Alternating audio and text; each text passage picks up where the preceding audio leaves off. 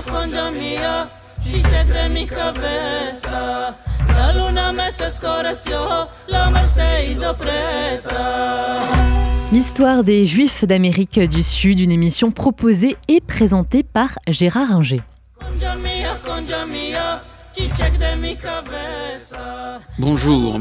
Nous avons vu euh, comment se portaient les communautés juives mexicaines et brésiliennes. Nous allons voir maintenant la communauté la plus importante de, de l'Amérique latine, qui est la communauté argentine, qui compte euh, plus de euh, 300 000 membres. Euh, elle n'est dépassée sur le continent que par la communauté juive euh, états-unienne euh, et la communauté canadienne. Alors l'histoire est la même au début euh, que euh, celle des autres communautés. Euh, les juifs qui arrivent euh, les premiers au bord du Rio de la Plata sont euh, des conversos.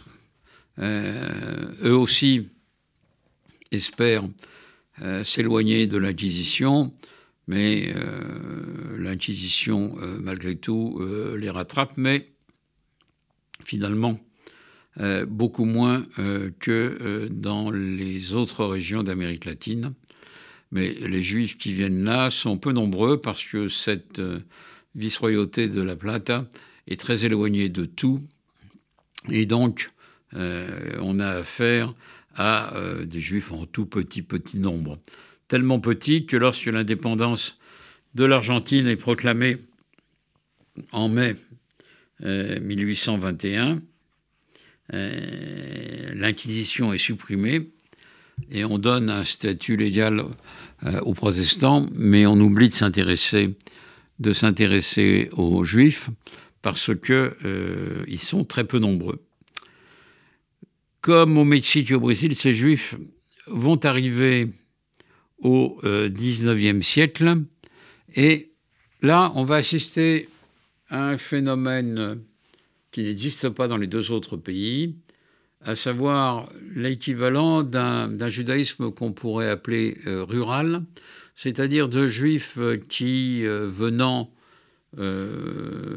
essentiellement de Pologne et de Russie, mais aussi un peu plus tôt venant d'Allemagne, vont s'installer en Patagonie parce que les autorités argentines veulent peupler la Patagonie au détriment des Indiens qui sont là, les Indiens Mapuches ou Araucans, euh, et euh, elles vont créer des petites villes euh, entièrement juives, notamment Moïse, Moïsesville, qui est une ville qui, avec d'autres, vont former ce qu'on appelle les gauchos juifs, c'est-à-dire des éleveurs qui s'installent en Patagonie ou au fin fond de la Pampa pour faire de l'élevage de bœufs, euh, la viande étant une des principales exportations argentines depuis euh, le 19e siècle jusqu'à aujourd'hui. Euh, c'est euh, les, juifs français, notamment Lucien de Hirsch, qui vont financer cela, un petit peu le baron de Rothschild, mais surtout euh, Lucien de Hirsch, au point que il a été envisagé un moment, dans les années 1890, de créer euh, un, euh, État juif en Patagonie, mais euh, ça ne donne rien sur ce plan-là, malgré les sommes mises par Lucien de Hirsch et sa famille, parce que la Patagonie, c'est quand même loin de tout, et créer un État juif là, alors que le nom de Patagonie n'apparaît nulle part dans la Bible, c'est quand même un peu euh, problématique. Mais donc, à partir de la fin du XIXe siècle, les euh, Juifs euh, s'installent en, en Argentine, et pas seulement dans les villes de Patagonie, mais également naturellement à Buenos Aires, parce que c'est la capitale et qu'il y a beaucoup de choses à faire, mais également dans des grandes villes de province comme Cordoba, euh, Tucumán, euh, Jujuy. Euh, et là, euh, les choses se passent plutôt bien jusqu'en 1919 où éclate un pogrom à Buenos Aires dans le quartier de Once, qui est un quartier où habitent beaucoup de juifs. Les juifs modestes se sont installés du côté de la Boca, près du port, euh, ou bien dans le quartier de Once.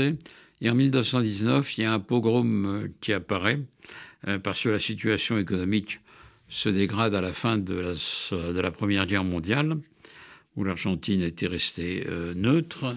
Euh, et cette dégradation fait qu'on s'en prend aux juifs, d'autant qu'il y a une population un peu antisémite euh, qui est là et qui s'est installée là, notamment, notamment un certain nombre, d'Allemands. Cela étant, si le pogrom fait des morts et des blessés, la vie juive continue et va continuer à se développer à partir des euh, années 1920-1930. Euh, C'était l'histoire des Juifs d'Amérique du Sud, une émission proposée et présentée par Gérard Inger.